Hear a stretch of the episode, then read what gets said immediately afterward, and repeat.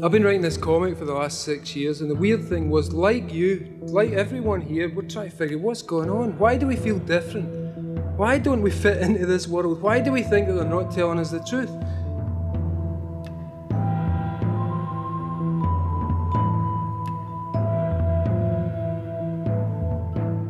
Saludos amigas y amigos, yo soy Mario Alegre Femenías Y yo soy Rosa Colón. y esto es un episodio especial de Desmenuzando.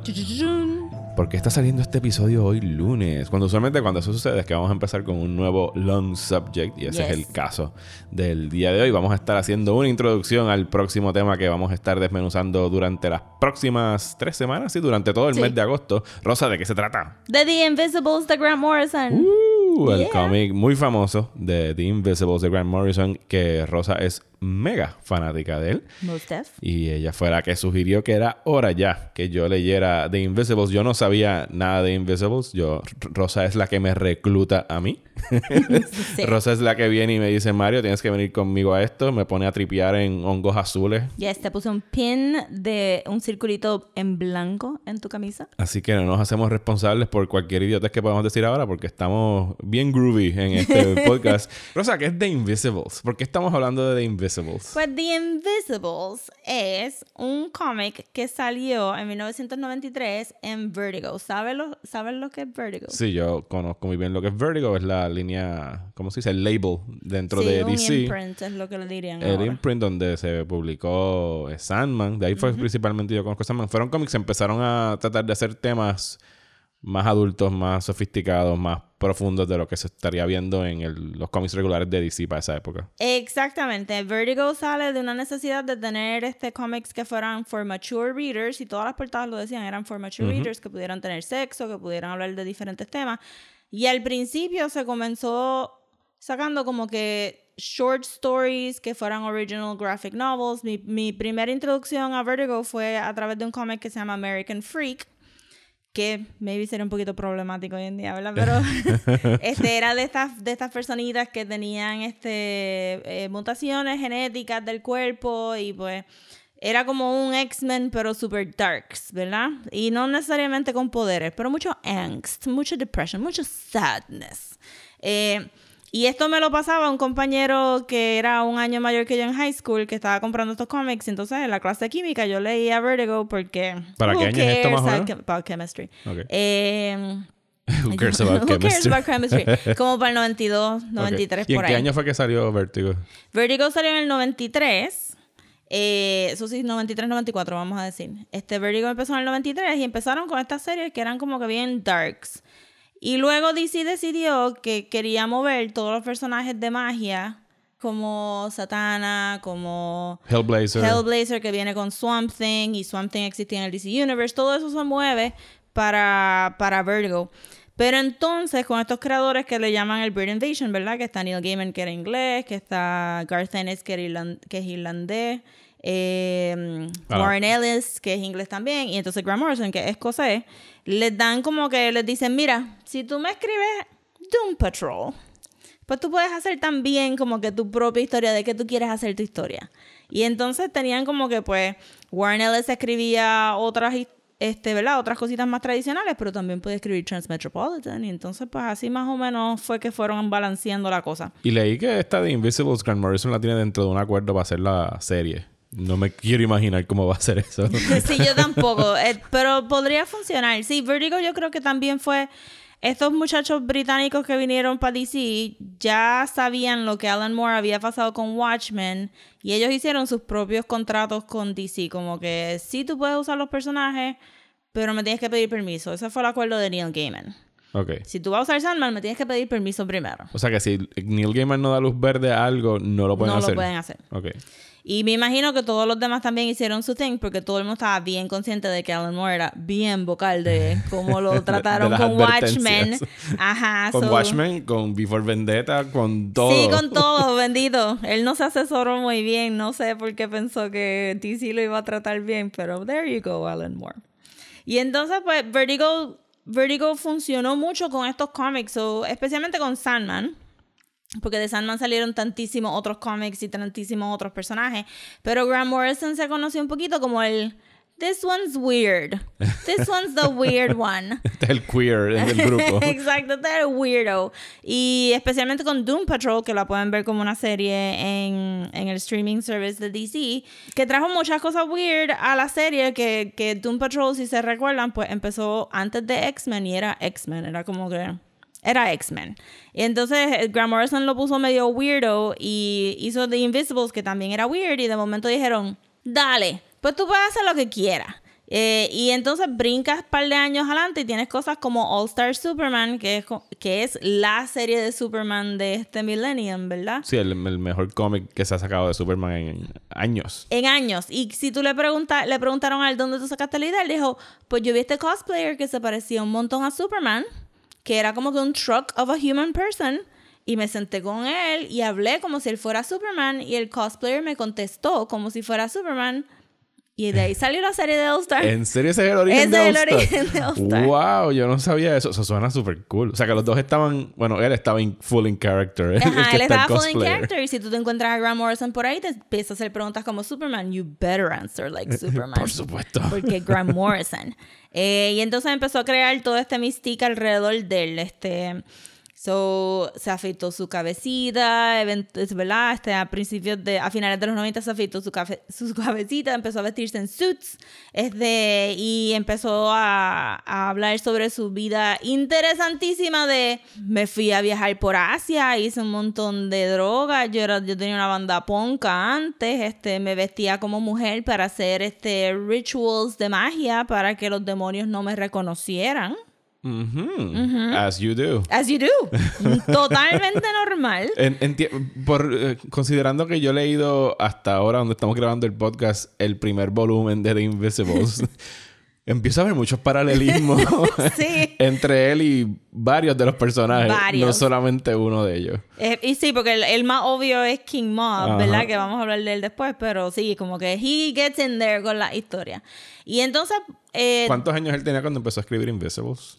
En sus treinta y pico idea, por ahí. de Pero él nació en, lo- en el 60, so... Sí, he haber estado en sus 30 30s por ahí, ajá. Y ya había hecho todas estas cosas. Y después como que se... Vertigo ha decaído un poco, porque realmente nunca pudieron coger ese lighting, lightning in a bottle que pudieron conseguir cuando tenían a Sandman, a Transmetropolitan, a Preacher y a The Invisibles corriendo, eh, porque tenían un montón de edge que otros cómics más que vinieron más, más tarde, como Fables, no pudieron agarrar. Fables estaba cool, pero no era Invisibles cool, no era Transmetropolitan cool. Y no son cómics que tú puedes leer, o sea, mucha gente dice, por lo menos yo, yo me he leído Sandman como, ¿qué? 10 veces, este, 11 veces, y cada vez tú le encuentras algo nuevo. Cada vez que hay una lección, tú te puedes leer Transmetropolitan y es completamente current. Eh, The Invisibles nunca va a, a perecer porque hello, ¿de qué se trata? Who knows? Vamos a ver en, lo- en el podcast, pero tú lo puedes seguir leyendo, pero tú lees Fables y tú dices, oh, que es como Once Upon a Time porque ellos se copiaron de Fables y- o whatever y no, no tiene como que ese mismo lasting thing. No tiene estos rock stars de cómics que vinieron de Inglaterra eh, o de, del, ¿verdad? Del Reino Unido. del Reino Unido, para ser fair, del Reino Unido y, y, y como que rocked este Comics World a través de Vertigo. Ok, entonces, Rosa, en este episodio introductorio que estamos tratando de, Yes. de que las personas que nos están escuchando se monten en esta aventura de los próximos tres episodios de. Desmenuzando. ¿Cómo tú... Te voy, a, te voy a tirar al medio. ¿Cómo, ¿Qué tú le dirías a alguien para decirle... The Invisibles trata acerca de... Uf, ok. So, Y por- estoy siendo bien canalla porque yo traté de hacer esto hace dos días y no pude. yo no pude tampoco, to be perfectly honest. Yo tendría que decir que, que The Invisibles es sobre counterculture. Ok. Sí. Yo creo que, que de todos los temas así. Porque es sobre magia, es sobre queerness, es sobre rebeldía, es sobre identidad, es sobre muchas, muchas cosas, pero contado de una manera que es increíblemente entretenida, con un world building eh, que aunque parecería que suena complejo, el world building te lo están dando poquito a poco porque, porque el primer volumen, o sea, los volúmenes se dividen de cierta manera for a reason. Eh, pero sí es un, un, como que un answer a un, a un feeling de reflexión y de, de, vacío que había y todavía hay, to be perfectly honest, ¿verdad? En los late 80s, early 90s y que Grant Morrison se saca toda esta como que ¿por qué él es tan diferente? ¿Por qué él es tan unique? Pues están los en The Invisibles, ¿verdad? Este donde antes, antes, antes de los de, de del PC culture que tuvimos este a finales de los de los 90 y este este nuevo mundo que estamos entrando poco a poco, tan poco a poco en los 2000s, este Grant Morrison te lo tiró ahí como que en el medio, boom, esto es counterculture. Esto, esto es ser diferente, esto es como que querer ver las cosas de una manera diferente y no seguir el mismo patrón de vas a ir a la escuela, vas a ir al trabajo, vas a tener una familia, te vas a morir y tus hijos van a hacer lo mismo y tus nietos van a hacer lo mismo y tus bisnietos van a hacer lo mismo. Per secula seculorum. Exacto. yo pienso que, que es una historia entre súper, súper, súper cool, pero que es sobre counterculture. Eso fue lo, lo, único que pude como que resumirlo sin decir spoilers ni nada de eso, pero yo creo que... Ok, yo voy, a, voy a abonar un poquito para traerlo dale. un poquito más a términos de plot, por lo menos el primer volumen, que es lo que he leído hasta ahora. Sí. Invisibles trata sobre este grupo de... No, o sea, obviamente en los, los, lo que unos ven como rebeldes, otros ven como terroristas. Eso depende de qué lado tú estés de, de- de la moneda. Pero es este grupo que se conoce como The Invisibles que están luchando contra la opresión. Diferentes niveles de opresión. No vamos ni siquiera a entrar en Yeah, detalles es de cuántos está- niveles de opresión hay. Hay un montón. Y hay, estos son los que se conocen como The Invisibles. Y hay, como ha mencionado Rosa, hay magia, hay cosas sobrenaturales, hay time travel, hay cuanta cosa. Yo que no había tenido experiencia alguna con, con The Invisibles. De hecho, no recuerdo hasta ya, como cuando estaba, tenía veintipico de años, es que yo empecé a, ver los cómics de Invisibles, pero nunca me dio con, con leerlos. Yo principalmente estuve leyendo Sandman y Preacher de la línea de Vertigo. No sé por qué nunca... Porque es bien difícil explicar por qué deberías de leer. Sí. No, no, y que en aquel momento me imagino que todavía no estaban saliendo, bueno, a lo mejor ya estaban saliendo los trades, pero... Bueno, paréntesis a los trades, porque yo creo que te conté esta historia. Yo empecé a leer The Invisibles porque el arte de Phil Jiménez me llamó la atención. Y en desorden, ¿verdad? Y en desorden porque ellos publicaron primero el volumen 2 porque era por Phil Jiménez. Y tuve que hasta escribirle una carta, un email, un- mi- uno de mis primeros emails. Angry email. A un editor de Vertigo como que pero no entiendo esta historia, ¿qué está pasando? Porque tampoco están súper identificados en esa época ni nada de eso. Yo y no te sabía. contestó el editor de Sí, DC? claro que me contestó. Me dijo que estaba fuera de las manos de Vertigo, que había sido como que un administrative choice. Pero sí, yo empecé a leer el volumen 2 y decía, estoy bien perdida, ¿qué es esto? Y cuando salió el volumen 1, Imagino a Rosa 2018 haciendo una petición online. Yo quiero que Vertigo saque el ¿por qué primer no volumen. sacaron Invisibles en orden? Que también eso pudo haber sido, que, que o sea, era, era, era un poquito hard to get into. O sea, si que no el estaba- primero que sacaron fue este, que lo, que lo tengo aquí No, sobre la mesa. el primero que sacaron fue Coming to America, el volumen 2. Ninguno de estos, Oh, ninguno de estos. Yo no sabía quién Ya, era. Pues tú no tienes idea de qué rayos lo que está. ¿Cómo tú pudiste entender eso? Porque, porque es una, porque empieza como que tiene un time jump. ok, ok, y empieza con otra historia y yo decía, ok, pues cool. Pero yo decía, hmm, ellos están hablando de cosas que yo no sé qué está pasando, no me las van a explicar. Y, y publicaron el volumen 2 completo. Y yo decía, "Ah, nunca me explicaron estas cosas, what is this? Y ahí fue cuando me da por leer el copyright information de dentro del volumen 2. Y que decir que entonces lo, tú lo experimentaste como si ahora voy a leer la precuela a lo que acabo Ajá, de leer. sí, yo estaba como que full pres eh, como que presenciando tiempo como ellos presen- como que viendo un cantito del pasado, un cantito del futuro, what's going on. Cerramos paréntesis a lo de a lo de la publicación, pero sí, este probablemente por eso fue que no le diste chance a ti. No, no, es posiblemente sí. Y en aquel, en esos tiempos era bien difícil tratar, eh, tratar de encontrar algún sitio que te dijera el orden es este. ¿Sabes? Sí. Porque ni siquiera podías buscar en internet en qué orden debo leerme los cómics. Ahora mismo me pasó hace poco, el año, el año pasado empecé a leer New Gods. Y cuando yo tuve que ponerme a buscar el orden de New Gods, de todo lo que hay, ¿sabes? ¿Cómo se llaman los people? Eh, los... Forever people. Los Forever People y el cómic de New Gods y el cómic de Mr. Miracle. Y entonces incluso hasta eh, The Adventures of Superman, and, no es Louis Lane y Sí, es de Superman's pal Jimmy Olsen. Jimmy Olsen también está metido ahí el origen de New Gods. Anyway, pero sí es bien difícil tra- tratar de encontrar en qué orden debo leer esto. Sí, a la gente, se lo- la gente no se ha dado cuenta, pero la idea de tener números en los trades de DC es algo que vino a pasar después del 2005. o sea... bueno, sí, por- los de Sandman no tenían números. No, tenían porque- nombres. Prelude and Nocturnes. Exacto. Eh, la idea siendo Dollhouse. que tú entraras a cualquier librería y cogieras cualquiera con tal de ellos quedarse con sus 15 a 20 dólares y no importarle si tú estabas leyendo la historia completa o no. Fíjate, qué, qué bueno que el- Capitalism. Qué bueno que el, que el empleado de Metro Comics me dijo, este es el primero de Sandman. Tuve a alguien que me guiara porque si no, posiblemente no hubiese acabado Sandman tampoco. Sí, este, sí, este Blessed Local Comic Book Shops que están informados porque si, si fuera por DC, por Marvel, estaríamos como que, ¿qué es esto? No entiendo la historia. Y entonces, Rosa, a alguien que... O sea, yo no me acuerdo cómo tú me vendiste a mí Pontar The Invisibles. Creo que me dijiste- tenemos que leer The Invisibles. ok, pues entonces, añadir un poquito más a eso para las personas que nos están escuchando. Y yo, y yo con- voy a contribuir con lo que ha sido mi experiencia con The Invisibles. Ok. ¿Por qué alguien que nunca ha leído The Invisibles o nunca ha leído un cómic, punto, debería darle la oportunidad a este cómic? si no han leído un cómic ever en sus vidas, no empiecen con The Invisibles. Número uno. Número uno. Eh, Dicho eso. dicho eso. Maybe ustedes conocen el trabajo, maybe la mayoría de ustedes, listeners, eh, eh, conocen el trabajo de Grant Morrison a través de los superhero stuff que ha hecho como All Star Superman, que ya lo mencionamos, Final Crisis, Multiversity, maybe leyeron la novela del que se llama Super Gods. Aquí es donde empezó todo eso. Todos esos wacky ideas como el Ultra Menstruum, donde hanguean los monitors, o este, ese cariño que le tiene a, a All Star Superman, pero a la misma vez te puede tirar como que hay un Bizarro World, y adentro de Bizarro World hay un Bizarro Bizarro Superman que se llama Cebarro, que, que declama poesía. Pues esas cosas vinieron, comenzaron en The Invisibles, ese Grant Morrison style que ahora a todo el mundo le gusta, que lo hace salir en videos de My Chemical Romance.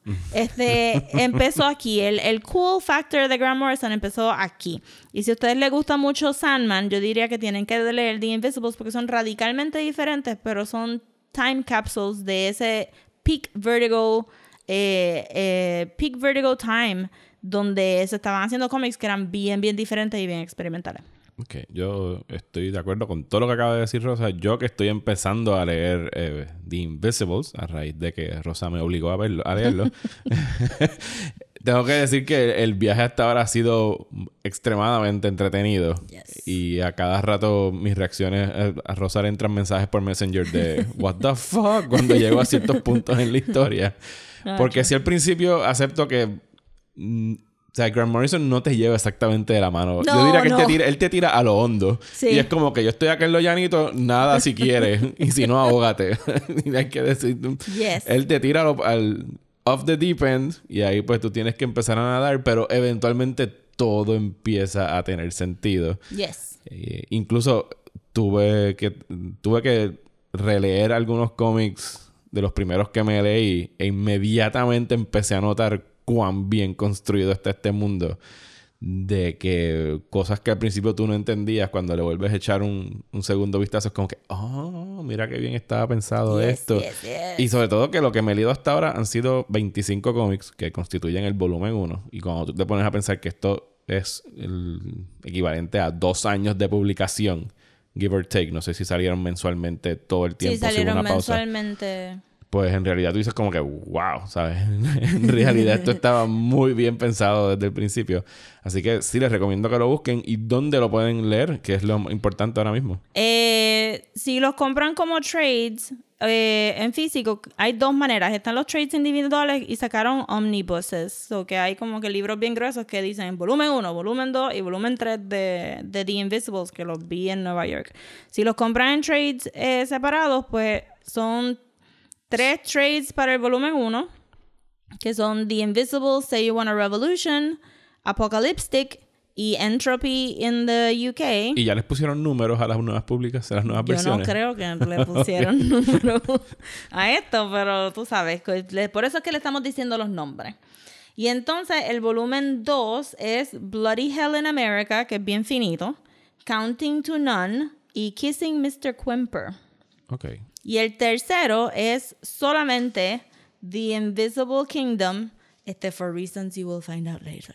Ok. Uh, misterio para Mario. Y todos Yes. ustedes también. Eh, si los quieren leer en digital, está que es como yo empecé a leerlo. Ya Rosa me prestó los de ellas, pero no les puedo prestar los de Rosa. Eh, tienen, están disponibles en Comixology. El primer volumen, que es creo que hasta el cómic número 16 o 15, ahora mismo no me acuerdo cuál es. Está bajo Comixology, Comixology Unlimited, que quiere decir que tú pagas una mensualidad, no me acuerdo ahora mismo si son 5 dólares al 5 o 6 dólares es lo que uno, por lo menos lo que yo creo que pago de Comixology. Y lo puedes leer como que ese es el Netflix de Comixology. Además de que puedes leer eso, puedes leer un montón de títulos y a cada rato están añadiendo títulos nuevos. Y si eres de las personas que a lo mejor no estás al día con cómics, estás querido. Porque lo- usualmente los que ponen ahí son cómics que ya tienen como 20 o 30 años y esos son los que yo quiero leer. Así que tienes mucho para escoger ahí. Casi siempre te dan un, o sea, suficiente para tú decir como que sí, yo quiero seguir leyendo eso y entonces pues seguir pagando por los otros si quisieras leerlos o adquirirlos por ahí. Así que pues con eso los dejamos Yes. en este episodio introductorio. Vamos a continuar en el próximo metiéndole mano al primer volumen, El primer volumen completito. primer volumen completo que son del cómic 1 al 25 de The Invisibles. Yes, Y esperamos que nos acompañen. No olviden sus hongos azules, yes. porque van a ser muy necesarios. Y saben buenos también. Así que muchas gracias, Rosa. Muchas gracias, Mario. Y nos vemos en el próximo episodio de Desmenuzando. Yes, nice and smooth.